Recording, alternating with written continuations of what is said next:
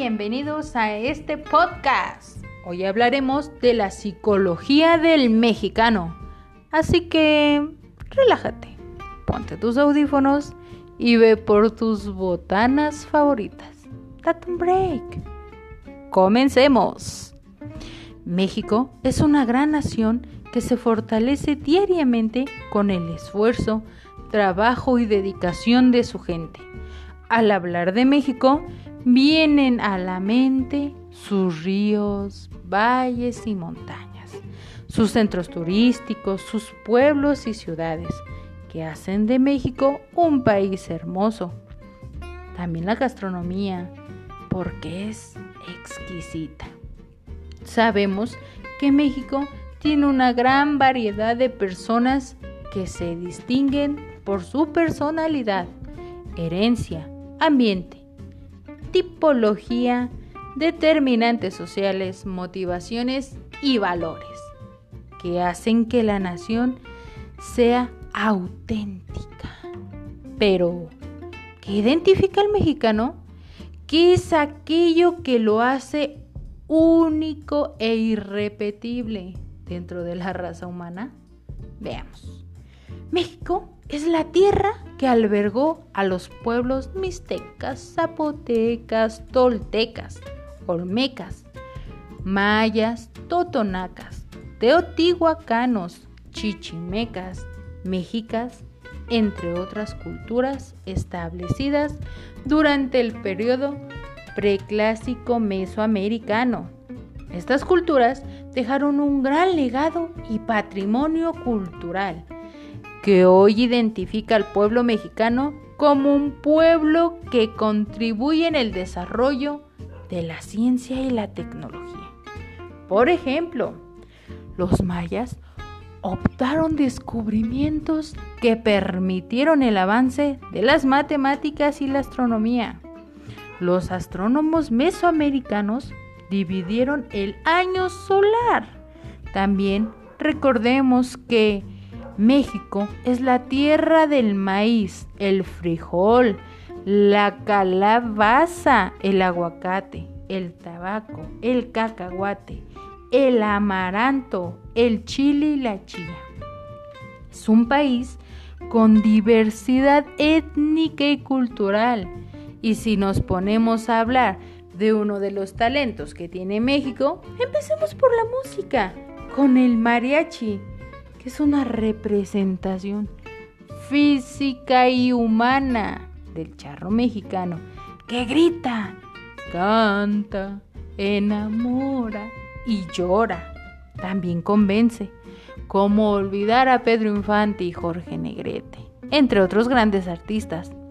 Hay gente que ha mostrado a México a través del arte. Por ejemplo, Francisco Toledo, o Frida Kahlo, quienes manifestaron en sus obras las vivencias de la cultura mexicana. Hablar de identidad mexicana es hablar de Amado Nervo, Octavio Paz, Sor Juana Inés de la Cruz, entre otros grandes personajes. No olvidemos que México también es representado por quien trabaja, lucha y se esfuerza por construir cada día su historia. A esto se le llaman tipos de mexicanos. Está el tipo religioso. Este tipo de mexicano se hace ver lleno de fe y sufrido, victimizado por todo lo que le aqueja. Está el tipo obrero. Este tipo de mexicano se le nota trabajador, está lleno de conocimientos, experiencias y están abierto a nuevas oportunidades. Está el pasivo, es pesimista, incluso fatalista. Se desenvuelve dentro de un entorno machista y violento. Está el mexicano con tipo control activo. Este mexicano se da en cualquier estrato social.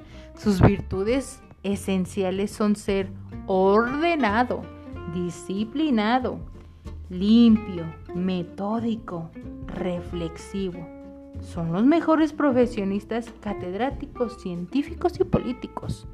Este es el tipo mariachi. Aquí se encuentran ciertas cualidades pícaras.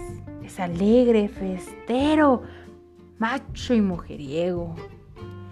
De modo que al ver los tipos de mexicanos, podemos notar que el mexicano no es flojo, es una persona capaz de crear, modificar y hacer de su labor un arte.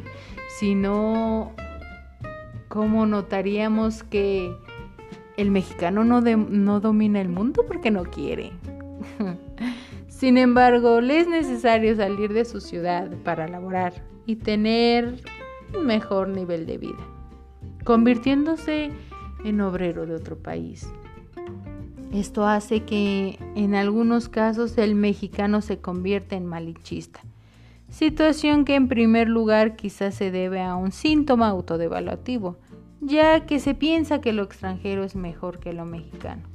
Y en segundo, tal vez se trate de un pensamiento inconsciente en el cual se asocia a la malinche como alguien que al menospreciar sus costumbres y ponerse a las órdenes de extranjeros obtuvo muchos beneficios. Por lo tanto, poniendo en contexto, el malinchismo es una manifestación de inconformidad con México, con México, pero seamos realistas, no todos somos así. Algunos de nosotros como mexicanos optamos por ser solidarios y en caso de catástrofes nos olvidamos de nuestras ideologías, ya sean religiosas o políticas, para poder ayudar al otro. Si no, regresemos a hace tres años en el 2017, aquel terremoto tan grave que hubo, todos como mexicanos nos unimos y ayudamos en todo lo que se pudo. Esto es una característica del pueblo mexicano. Cuando de ayudar se trata, miren, como México no hay dos. Es sabido que la abnegación de México, pues sí, sí es grande. Y aquí vemos cómo entonces el yo del mexicano es el producto de su cultura, de su educación y de su entorno, característico de sus antepasados habitantes como lo mencionamos en Mesoamérica. Solo que mm, esta vez influenciado también por diversas maneras de ver el mundo y vivir en él. Y aunque en ocasiones se ve la necesidad de corromper leyes, pues es motivado por su bajo salario o conveniencia. Porque sí, sí hay mexicanos corruptos, sí, sí los hay, pero no todos son así, no todos somos corruptos.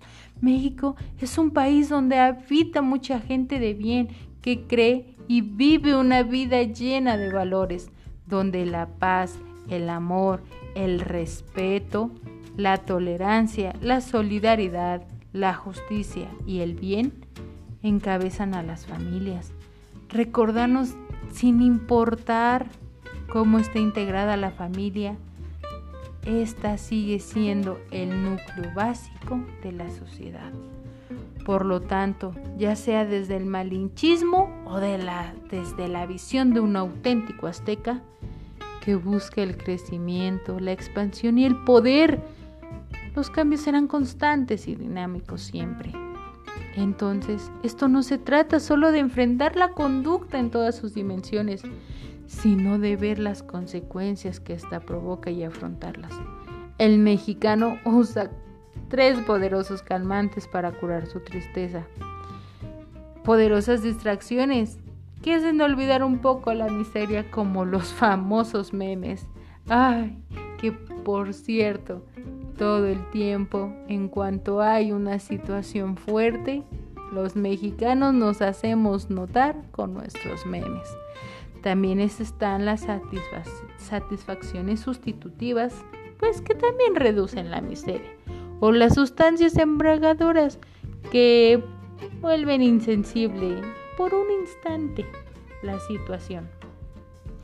Los problemas del mundo en transición tienen una característica independiente del problema mismo, sin importar el nivel de dificultad de este.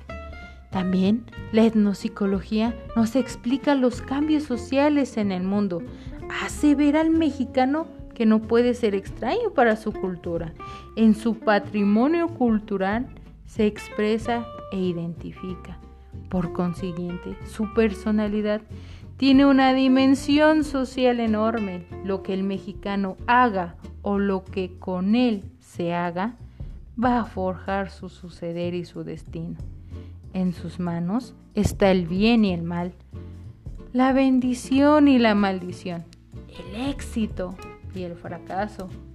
Por eso, todos como seres humanos, como mexicanos, gozamos el libre albedrío. Gracias por su atención y nos vemos pronto.